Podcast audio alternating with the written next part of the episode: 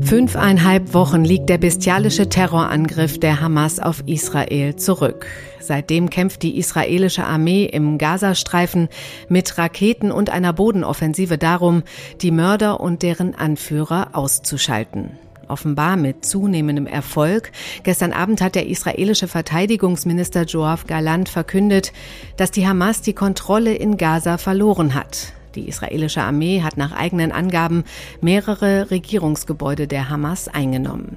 Aber die Bilder von den zivilen Opfern dieses Krieges, erschütternde Bilder aus Krankenhäusern in Gaza, die gehen um die Welt. Die Kritik an Israel wächst wegen der humanitären Lage in den umkämpften Gebieten und die Emotionen kochen hoch. Seit Israel den Gegenschlag begonnen hat, häufen sich antisemitische Angriffe auf der ganzen Welt. Die sozialen Netzwerke glühen, der Konflikt ruft Islamisten auf den Plan. Auf pro-palästinensischen Demonstrationen spielen sich erschreckende Szenen ab. Islamistische Flaggen werden geschwenkt, Davidsterne an Häuser gesprüht und Judenhass offen herausgeschrien. In den USA und auch in Europa, hier vor allem in Frankreich, aber auch bei uns, zuletzt in Essen. Das macht sprachlos. Aber ist das vielleicht nur der Anfang? Der Terrorforscher Peter Neumann vom King's College in London, der warnt vor einer neuen Welle von Terroranschlägen in Europa. Warum er damit rechnet, darüber spreche ich mit ihm heute im FAZ-Podcast für Deutschland. Vorher schauen wir aber erst einmal nach Israel, wo meine Kollegen Livia Gerster und Felix Hoffmann gerade für die FAZ vor Ort sind. Heute ist Dienstag, der 14. November. Mitgeholfen hat David Bruglacher und ich bin Katrin Jakob. Schön, dass Sie dabei sind. Ja, ich spreche zu Beginn mit meinen beiden Kollegen Livia Gerster und Felix Hoffmann. Beide kennen Sie als Host dieses Podcasts und beide sind im Moment in Israel, um von dort zu berichten. Für den Podcast, aber auch für die Zeitung. Hallo, ihr beiden. Hallo. Hallo, Kathi. Ja, ihr seid nicht zusammen unterwegs im Moment. Äh, Livia, wo bist du denn gerade? bin hier gerade in Haifa angekommen, ähm, gerade aus dem Zug ausgestiegen. Also vielleicht ist ja auch gleich noch Zuglärm wo ich ja mit äh, palästinensischen Israelis, also arabischen Israelis sprechen will, Friedensaktivisten, die sich hier ziemlich, hm, naja, zwischen den Fronten fühlen. Also einerseits ja Israelis sind und sehr mitfühlen äh, mit dem, was passiert ist am 7. Oktober und mir auch gesagt haben, ich könnte eine von denen gewesen sein, denn auch ich gehe auf solche Festivals und so weiter. Andererseits aber auch das Gefühl haben, dass sie gar nicht ihr, ja, ihr Mitgefühl mit ihren Verwandten in Gaza ausdrücken können, ohne Repression zu erfahren. Hm. Und äh, Felix, bei dir steht eine Fahrt in die Westbank an, oder? Gerade bist du aber noch nicht unterwegs. Nee, genau. Ich bin noch in Tel Aviv. Westbank ist jetzt geplant äh, für die nächsten Tage. Da möchte ich mir mal anschauen, wie das eigentlich aussieht, wenn die PA, die ähm, Palestinian Authority, ja, an der Macht ist. Das ist ja auch in der Diskussion als eventuelle Option für die Zukunft des Gazastreifens, dass da die PA eine Rolle spielen soll. In der Westbank äh, funktioniert das aktuell, muss man sagen, nicht so gut. Da spitzt sich die Lage auch aktuell immer weiter zu. Und genau, dafür will ich mich einmal dort umschauen, mit den Menschen sprechen und hören, ähm, wie das so läuft. Hm. Bevor wir jetzt über eure Erlebnisse noch ein bisschen sprechen, vielleicht vorneweg einmal kurz zur aktuellen Lage im Kriegsgebiet.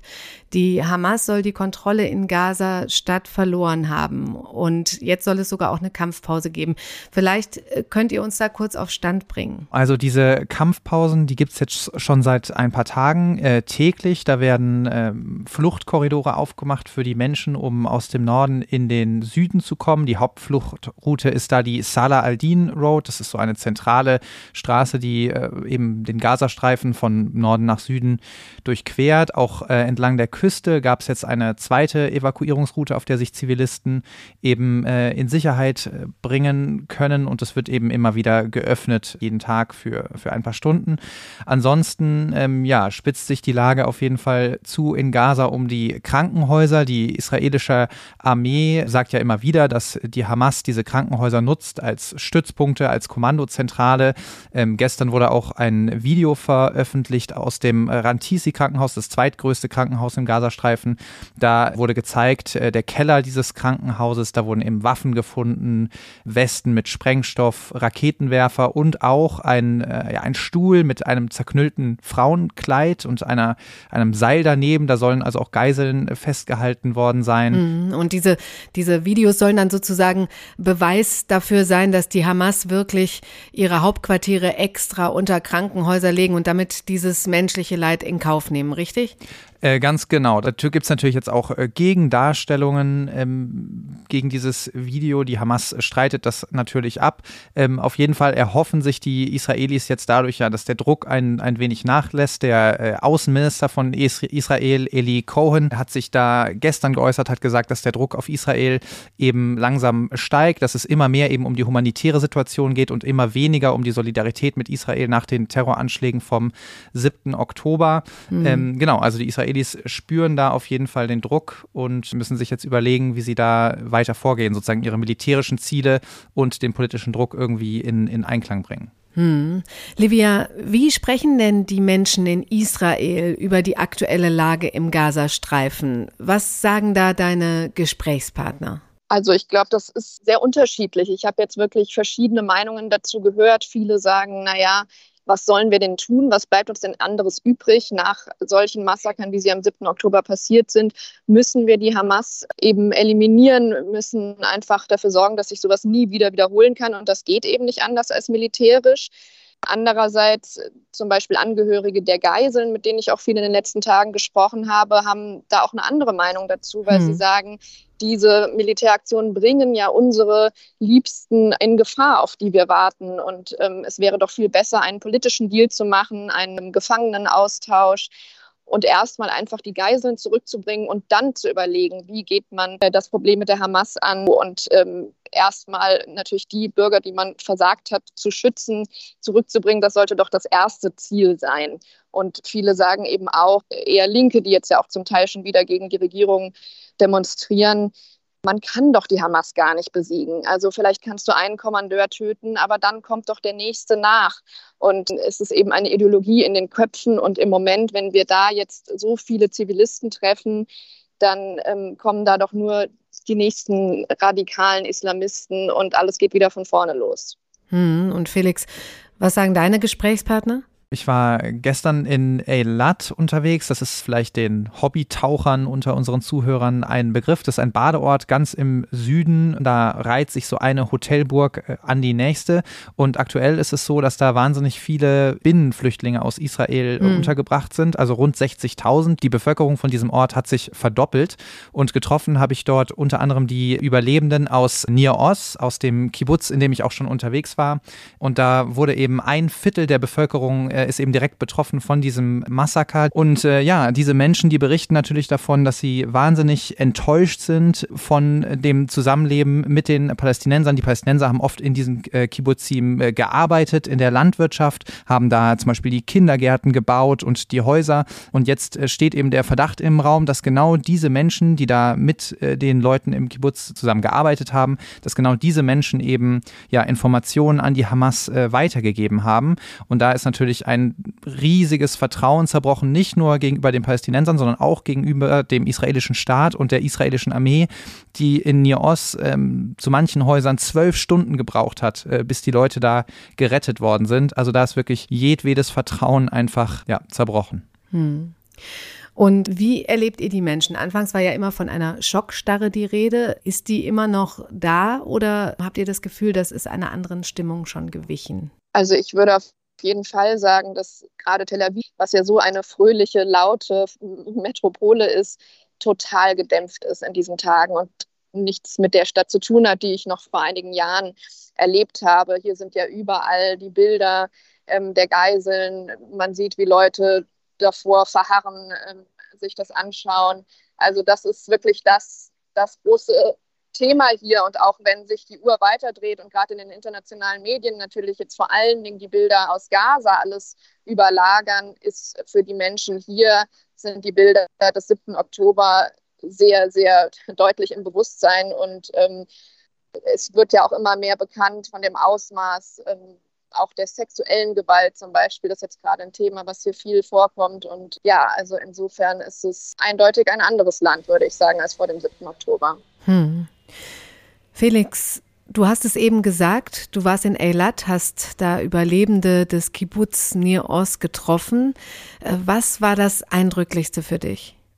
Ja, also eindrücklich äh, finde ich erstmal, wie krass die israelische Zivilgesellschaft da quasi in, in Aktion gesprungen ist. Wir waren dort äh, mit einer Hilfsorganisation unterwegs, die da jetzt äh, Schulen aufbaut für die Kinder, die eben äh, jetzt auch noch mehrere Wochen, teils Monate dort sind und da eben auch unterrichtet werden müssen. Wir haben mit Überlebenden aus Niaos gesprochen und ja, das war wirklich wahnsinnig ergreifend. Unter anderem haben wir gehört von Renana Jakov. Ähm, sie ist die Mutter von zwei Jungs, die tatsächlich entführt worden sind von der Hamas, äh, der 16-jährige Or und der 12-jährige Yagil. Und ja, sie äh, war selber nicht im Kibbutz zur Zeit, äh, als es eben zu diesem Angriff äh, kam, wurde dann angerufen von ihren Kindern. Und äh, das Letzte, was sie gehört hat von ihrem zwölfjährigen Sohn, war, wie er mit den Hamas-Terroristen äh, diskutiert und sich wehrt und, und eben schrie, ich bin zu jung, bitte nehmt mich nicht mit. Und wir können da auch mal kurz reinhören in das, was sie da erzählt hat. These were the last words I heard them say, and it was over a month ago. A 12 year old begging for his life, trying to get the international law in his favor, saying, You can't take me, you know, I'm too young. This can't be. And this was the last I've heard of him. My boys used to call me every two minutes. You know, I'm, I'm a very busy woman on my previous life. And it used to drive me nuts. I was always on important meetings. And now all I'm wishing for is to have that phone call, um, to hear them again, nagging me. Ja, und äh, diese Geschichte von Renana, das war nur eine von vielen. Wir haben auch gehört zum Beispiel von einem der Sicherheitsleute in diesem Kibbutz, der äh, sich da durchgekämpft hat, versucht hat, Menschen aus ihren brennenden Häusern äh, zu retten. Und man hat wirklich auch gemerkt, äh, wie er da saß. Er konnte gar nicht laut sprechen. Er war so in sich zusammengesunken, sah einfach wahnsinnig müde und fertig aus. Also die Leute sind verständlicherweise total traumatisiert. Und wenn man diese Geschichten hört, das äh, ja, geht einem auf jeden Fall sehr nah. Hm, es wird noch lange dauern, das aufzuarbeiten, wenn das überhaupt jemals möglich ist. Ja. ja. Livia, ähm, welche Begegnung hat dich am meisten berührt? Also ich war ähm, im Nachbarkibbutz von hier aus in Kfar Aza und ähm, habe das als ähnlich ja, äh, unbeschreiblich schrecklich empfunden, vor allen Dingen, weil ähm, man ja einfach diese Spuren des alltäglichen, normalen, behüteten Lebens da noch so sehen konnte. Das war ja unverändert, also alles verwüstet ähm, und Blutspuren, aber man sah dann eben so Kinderspiele, wo die Karten herumlagen, Teddybären, ähm, der Kühlschrank mit lauter voller Lebensmittel, die zum Teil noch nicht mal abgelaufen waren, eine Wäsche, eine Waschmaschine, in der noch die Wäsche liegt. Und das ist irgendwie so das schwer begreifliche, wie eben die Leute da einfach mitten aus diesem Leben herausgerissen wurden. Und dann war da ein ähm, so ein Wahlplakat ähm, von Ophir Lipstein, einem äh, so einem Landrat sozusagen. Äh, da waren äh, so Regionalwahlen angesetzt und dessen Projekt war eben ein, ein Wirtschaftsprojekt für Menschen aus Gaza, also wo man sozusagen von beiden Seiten des Zauns ähm, eben ähm, durchgehen konnte und was einfach beiden Seiten geholfen hätte. Und das war seine Vision von Frieden durch wirtschaftliche Zusammenarbeit. Und er steht eben für so viele in diesen Kibbutzim, die wirklich an den Frieden mit den Palästinensern geglaubt haben, die Krebspatienten aus Gaza hinausgefahren sind. Und das sind eben die Menschen, die dort furchtbar ermordet wurden. Und dieser Politiker eben auch. Und das ging mir schon sehr nah. Hm. Hm. Ich spreche jetzt gleich noch mit dem äh, Radikalisierungsforscher Peter Neumann und der warnt davor, dass in Europa eine neue Welle von Terroranschlägen kommen könnte, dass die Juden, er sagt, dass die Juden äh, in Europa nicht mehr sicher sind. Wie ist das? Bekommen die Israelis das im Moment mit, was so im, im Ausland, was in, im Westen los ist? Wird darüber gesprochen? Ich meine, in der Situation, in der das alles passiert ist, wird da dieser zunehmende Antisemitismus auch wahrgenommen und wie denkt man darüber? Klar wird das wahrgenommen, sehr, sehr stark, denn die Leute hier sagen, ja, das ist eben unser einziges Land, das wir haben. Und wenn der Antisemitismus jetzt auf der ganzen Welt noch so weiter zunimmt ähm, und Leute in Berlin berichten, dass sie Angst haben, Hebräisch zu reden mit ihren Kindern, ihre ähm, David-Sternkette zu tragen, ähm, was, wo sollen wir dann hin, wenn es auch hier immer gefährlicher wird? Also das wird natürlich wahrgenommen, mit großer Sorge beobachtet und ähm, auch mit viel Schmerz gesehen, dass eben die Empathie ja, vielerorts mit den Menschen in Gaza da ist, aber nicht mit ihnen. Und gerade eben auch Organisationen wie die UN, also sagen auch hier viele Frauen, NGOs, äh, Feministinnen, die sagen, ihr interessiert euch doch zum Beispiel für sexuelle Gewalt, ihr seid doch die Ansprechpartner für Vergewaltigung. Warum findet ihr kein einziges Wort der Verurteilung für das, was uns hier passiert ist? Ist MeToo nicht WeToo? Das ist jetzt sozusagen nur auf der Ebene ein Beispiel, aber man fühlt sich da eben sehr allein gelassen und das vergrößert natürlich den Schmerz nochmal um ein Vielfaches, wenn man das Gefühl hat, es wird gar nicht anerkannt oder sogar geleugnet. Hm. Livia, Felix, vielen Dank euch beiden für eure ja sehr bewegenden Eindrücke und eure Berichte können die Hörerinnen und Hörer in den nächsten Tagen in der Sonntagszeitung bei Faznet, im Podcast für Deutschland und in der neuen Ausgabe der Machtprobe lesen und hören. Was schon da ist, hänge ich natürlich in die Show Notes. Alles andere kommt dann nachträglich. Tschüss euch beiden, passt auf euch auf. Tschüss. Danke. Bei mir in der Leitung ist jetzt der Terrorforscher Professor Peter Neumann, Gründer des International Center for the Study of Radicalization am King's College in London. Hallo, Herr Neumann. Hallo. Herr Neumann, wir sehen seit Beginn des Krieges im Nahen Osten, seit dem 7. Oktober, weltweit eine Zunahme von Antisemitismus. Sie waren jetzt vor einer Welle von Terroranschlägen, die auf Deutschland und Europa zukommen könnte. Warum halten Sie das für wahrscheinlich? Naja, äh, wir sehen ja schon jetzt äh, versuchte Terroranschläge. Wir hatten die bereits in Frankreich, in Belgien, wir hatten auch in Deutschland vor ungefähr zehn Tagen ein versuchten Terroranschlag gegen israelische oder pro-israelische Demonstrationen, der Gott sei Dank verhindert werden konnte. Also das ist ein Muster, was bereits erkennbar ist. Dazu kommt natürlich, dass das, was man jetzt sieht, sowohl auf den Straßen als auch im Hintergrund, äh, dass das ganz ähnlich ist dem, was wir vor 10, 12 Jahren gesehen haben, als der IS so stark wurde. Also mhm. wir sehen ganz viel Propaganda in den sozialen Medien, Videos, die sehr emotionalisierend sind, getötete Babys, weinende Menschen, Bombardierungen. Wir sehen eben auch, dass dieser Konflikt, der momentan stattfindet, aus islamistischer Sicht natürlich unglaublich zentral ist. Das ist nicht irgendein Konflikt zwischen Muslimen wie im Jemen oder in Syrien. Das ist der Konflikt über das heilige Land, über Jerusalem es geht um wir gegen die, um Juden gegen Muslime und das ist natürlich etwas, was auch viele Leute neu in diese Szene mit reinzieht. Also von daher ist die Mobilisierung wahrscheinlich noch größer als vor, als vor zehn Jahren. Hm. Jetzt dauert der Krieg ja gerade mal fünf Wochen. Sehen Sie die Gefährdungslage schon jetzt so stark?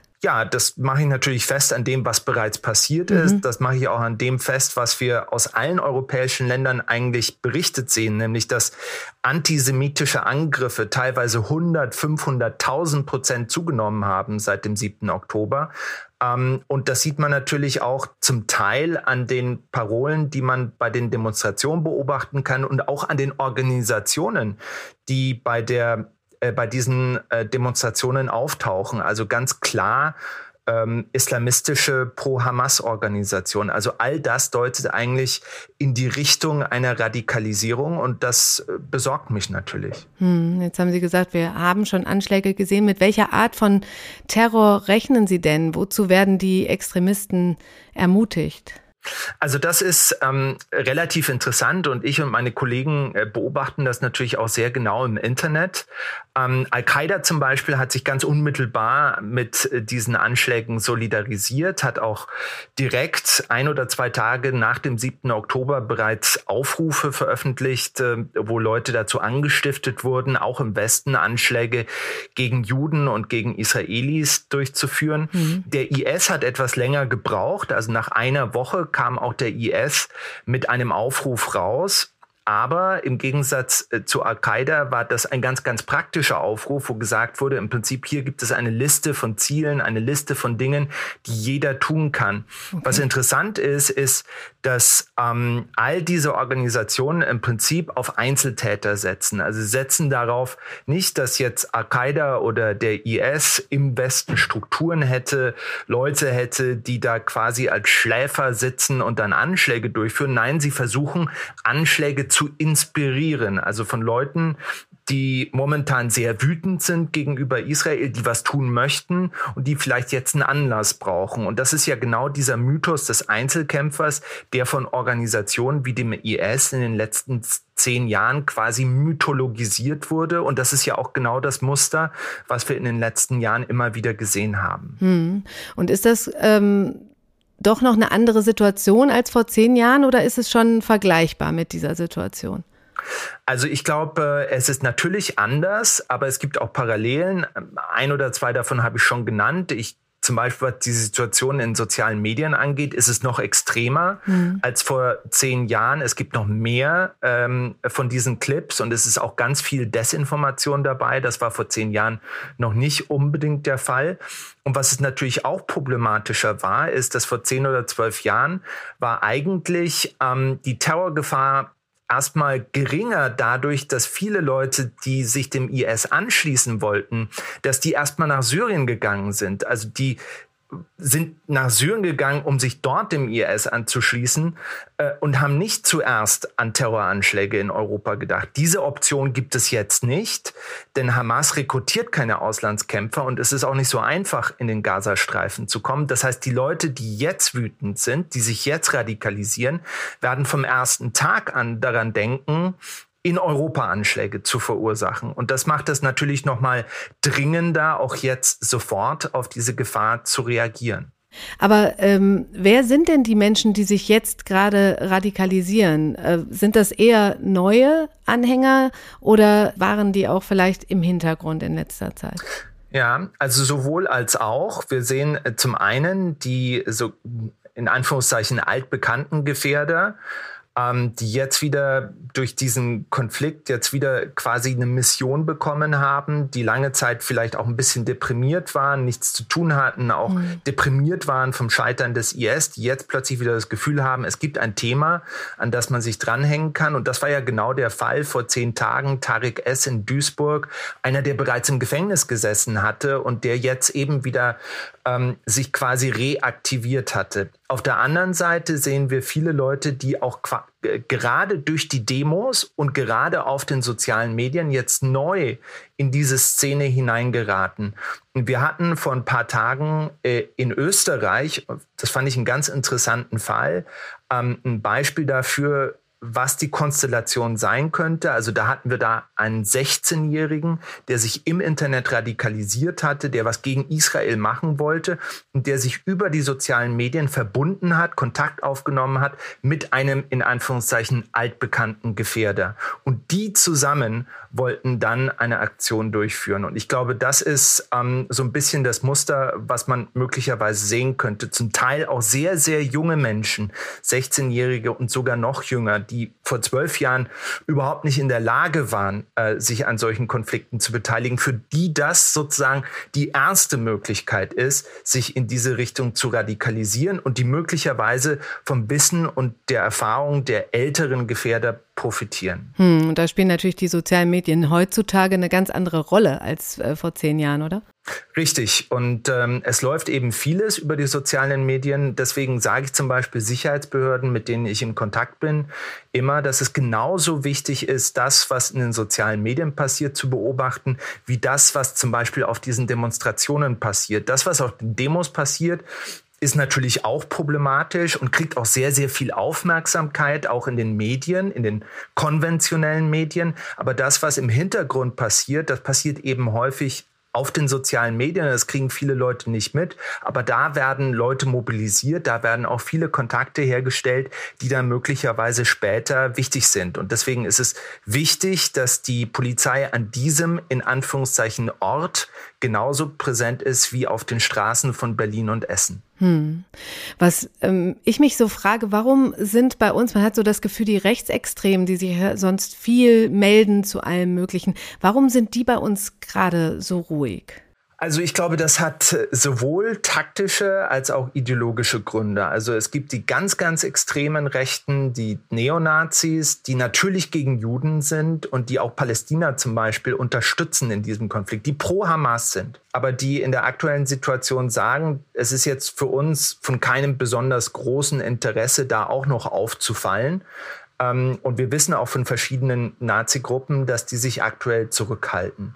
Und dann gibt es die sage ich mal, nicht ganz so, natürlich nach wie vor extrem, aber nicht ganz so extremen Rechten, die sogenannten neuen Rechten, wie zum Beispiel die identitäre Bewegung, mhm. die eine andere Position formuliert hat, die jetzt zum Beispiel sagen, wir halten uns eigentlich aus diesem Konflikt raus, das hat mit uns nichts zu tun. Ähm, wir haben keine besondere Loyalität gegenüber Juden, aber wir haben auch keine besondere Loyalität gegenüber Palästinenser. Martin Sellner zum Beispiel, der österreichische Anführer der Identitären, hat vor kurzem auf seinem Telegram-Kanal eine Umfrage gemacht unter seinen Anhängern, hat sie gefragt, welche Seite sollen wir unterstützen? Erste Option Israel, zweite Palästin Palästina, dritte Option kein von beiden. Und ähm, sowohl Israel als auch Palästina bekamen ungefähr 10 oder 12 Prozent. Und die Option, die am populärsten war bei seinen rechtsextremen Anhängern. Mit 70 Prozent war die Op Option keine von beiden. Mhm. Also die sagen, wir wollen uns da raushalten, wir haben damit nichts zu tun. Mhm. Schauen wir einmal auf unser Nachbarland, nach Frankreich. Da ist die Situation ja im Moment äh, besonders bedrohlich. Dort lebt die größte muslimische äh, Gemeinde in Europa und gleichzeitig die größte jüdische. Äh, wie schätzen Sie die Lage dort ein?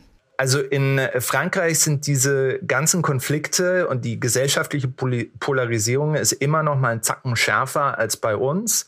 Wir hatten jetzt ähm, ein sehr positives Signal vor ein paar Tagen, über 100.000 Menschen auf der Straße, ja. die für den Schutz von Juden, für Solidarität mit Israel demonstriert haben. Weit mehr Menschen als bei uns. Aber es ist wahrscheinlich sicher anzunehmen, dass es auch Teile der französischen Gesellschaft gibt, die noch ähm, die, die auf der anderen Seite des Arguments stehen und die noch stärker und die noch ähm, aggressiver momentan sind als, äh, als in Deutschland. Und Frankreich ist ja auch das Land, wo wir bisher den einzigen erfolgreichen terroristischen Akt hatten, aus der Sicht des Attentäters erfolgreichen terroristischen Akt hatten, äh, im Zusammenhang mit, äh, mit diesem Konflikt. Und ich weiß natürlich auch, das ist ja mittlerweile auch bekannt, dass die französischen Behörden mittlerweile die Terrorwarnstufe auf die höchste Stufe hochgesetzt haben und dass sie auch ganz offensichtlich Belege dafür hatten, dass verschiedene Anschläge bereits versucht wurden.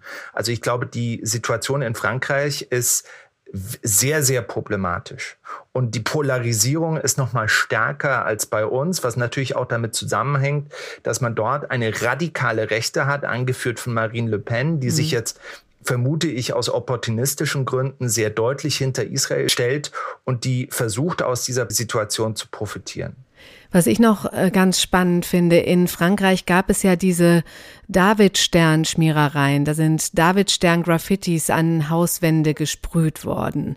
Und dahinter soll Russland stecken, heißt es. Für wie wahrscheinlich halten Sie das? Und sehen Sie die Gefahr, dass Russland sich einmischt und ein Faktor ist für eine Verschärfung der Radikalisierung? Oder geht das zu weit? Ja, also absolut. Ich denke nicht, dass äh, Russland, also es gab da ja verschiedene Spekulationen, dass Russland äh, hinter dieser Terroroffensive der Hamas steckt oder damit verbunden ist. Das glaube ich nicht. Äh, ich denke nicht, dass äh, Russland da ähm, strategisch oder koordinierend mit beteiligt war. Was aber Russland jetzt tut, besonders in Europa, ist natürlich, ähm, dass Russland maximal versucht, die Aufmerksamkeit von dem Krieg in der Ukraine abzulenken. Und äh, je mehr europäische Gesellschaften polarisiert sind, destabilisiert sind, äh, desto besser für Russland. Und das macht ja Russland nicht erst seit gestern, das macht Russland im Prinzip seit ähm, ja, über zehn Jahren, dass es versucht, ganz strategisch in Europa extreme Positionen zu unterstützen, ganz, na, ganz besonders natürlich rechtsextreme Positionen, mhm. aber dass es grundsätzlich versucht, ähm, verschiedene Pole in europäischen Gesellschaften mit den Mitteln der Demokratie häufig, also zum Beispiel über das Internet, äh, Internet gegeneinander aufzuschaukeln. Und deswegen wäre ich überhaupt nicht überrascht davon, wenn, wenn diese Schmierereien zum Teil auch russische Hintermänner hätten. Das muss natürlich alles belegt werden. Aber wir wissen, dass auch im Kontext des Ukraine-Konflikts zum Beispiel Graffiti in europäischen Städten immer wieder auch von russischen Diplomaten gesponsert wurden. Also sowohl der Modus operandi als auch die Motivation machen es nicht unmöglich, dass Russland tatsächlich dahinter steckt und versucht, in Europa eine komplizierte Situation noch politisch komplexer zu machen. Hm. Kommen wir doch mal zum, zum Blick nach vorne. Wie gut ist denn Europa, wie gut ist Deutschland für diese wachsende Terrorgefahr gerüstet? Also ich denke, Europa macht natürlich sehr viel. Auch in Deutschland haben wir gesehen, alle Sicherheitsbehörden haben seit dem 7. Oktober reagiert. Der Schutz für jüdische und israelische Einrichtungen ist sehr hoch. Ich glaube, das ist richtig. Das muss auch aufrechterhalten werden. Ich würde mir wünschen, ich habe das auch schon gefordert, dass wir äh, einen Aktionsplan Israel und Judenfeindlichkeit machen, initiiert von der Bundesinnenministerin, der dann wirklich dafür sorgt, dass all das, was in verschiedenen Behörden passiert, dass das miteinander gut koordiniert ist und aus einem Guss kommt. Denn es ist wahrscheinlich, dass wir diese Situation, wie sie aktuell haben, die extreme Bedrohung für Jüdinnen und Juden in unserem Land, ähm, dass wir die wahrscheinlich noch wahrscheinlich mehrere Monate, wenn nicht sogar noch länger, sehen werden und dass sich Sicherheitsbehörden auch mittel- und langfristig da, darauf einstellen müssen, dass es diese Bedrohung gibt. Und natürlich müssen wir auch da, daran arbeiten, dass es Maßnahmen gibt, äh, die auch langfristig dafür sorgen, dass wir vielleicht weniger davon sehen. Deswegen ist es, glaube ich, wichtig, das zu tun, was wir vor zwei Jahren, was Frau Felser vor zwei Jahren für den Rechtsextremismus gemacht hat, nämlich einen Aktionsplan, der verschiedene Maßnahmen zusammenbringt, miteinander koordiniert. Das könnte man jetzt im Falle Juden- und Israelfeindlichkeit wiederholen, so dass man eben tatsächlich eine Strategie dafür hat, wie man langfristig, mittel- und langfristig auch mit dieser Gefahr umgeht. Das wäre, das wäre meine Forderung. Ist die Bedrohungslage äh, jedem in der Regierung auch wirklich bewusst? Soweit ich weiß, sieht das Innenministerium ja zumindest aktuell keine Gefährdungslage. Oder ist das eher so ein bisschen, um keine Angst zu schüren? Was meinen Sie? Ja, ich kann mir das auch nicht genau erklären. Also ich kann mich an eine Äußerung erinnern, vor zwei Wochen ungefähr, wo Frau Felser gesagt hat, äh, das BKA hätte ihr gesagt, es gibt keine konkreten Hinweise auf eine Änderung der Gefährdungslage. Was ich angesichts dessen, was wir tagtäglich auf den Straßen sehen, was wir Berichte bekommen über den Anstieg von antisemitischen Angriffen und was wir wissen auch über versuchte und geglückte Terrorangriffe sowohl bei uns als auch im Ausland, finde ich geradezu absurd. Natürlich hat sich die Bedrohungssituation geändert und man muss nur mal äh, sich irgendeine Synagoge in irgendeiner europäischen Stadt anschauen, um zu wissen, dass natürlich die Sicherheitsbehörden das genauso sehen. Also zu argumentieren, dass sich die Sicherheitslage nicht geändert hat, das macht meiner Meinung nach keinen Sinn und das ist auch nicht plausibel, selbst wenn da eine gute Intention dahinter steckt. Das mhm. äh, deckt sich einfach nicht mit der Beobachtung, die die meisten Menschen haben. Ich denke, es wäre gut, wenn man hier so schnell wie möglich erstens ehrlich ist und zweitens auch das Lagebild dementsprechend ändert. Hm. Herr Neumann, vielen herzlichen Dank für die Einschätzung. Dankeschön. Ja, das war's für heute im FAZ-Podcast für Deutschland. Wir wollen natürlich mit so einem Thema keine Angst schüren bei Ihnen, liebe Hörerinnen und Hörer. Aber wie Peter Neumann es sagt, es macht auch keinen Sinn, die zunehmende Gefahr von Anschlägen zu verschweigen. Morgen wirft meine Kollegin Angelika Fey hier im Podcast mal einen Blick auf die USA. Und damit verabschiede ich mich für heute von Ihnen und wünsche Ihnen noch einen schönen Abend.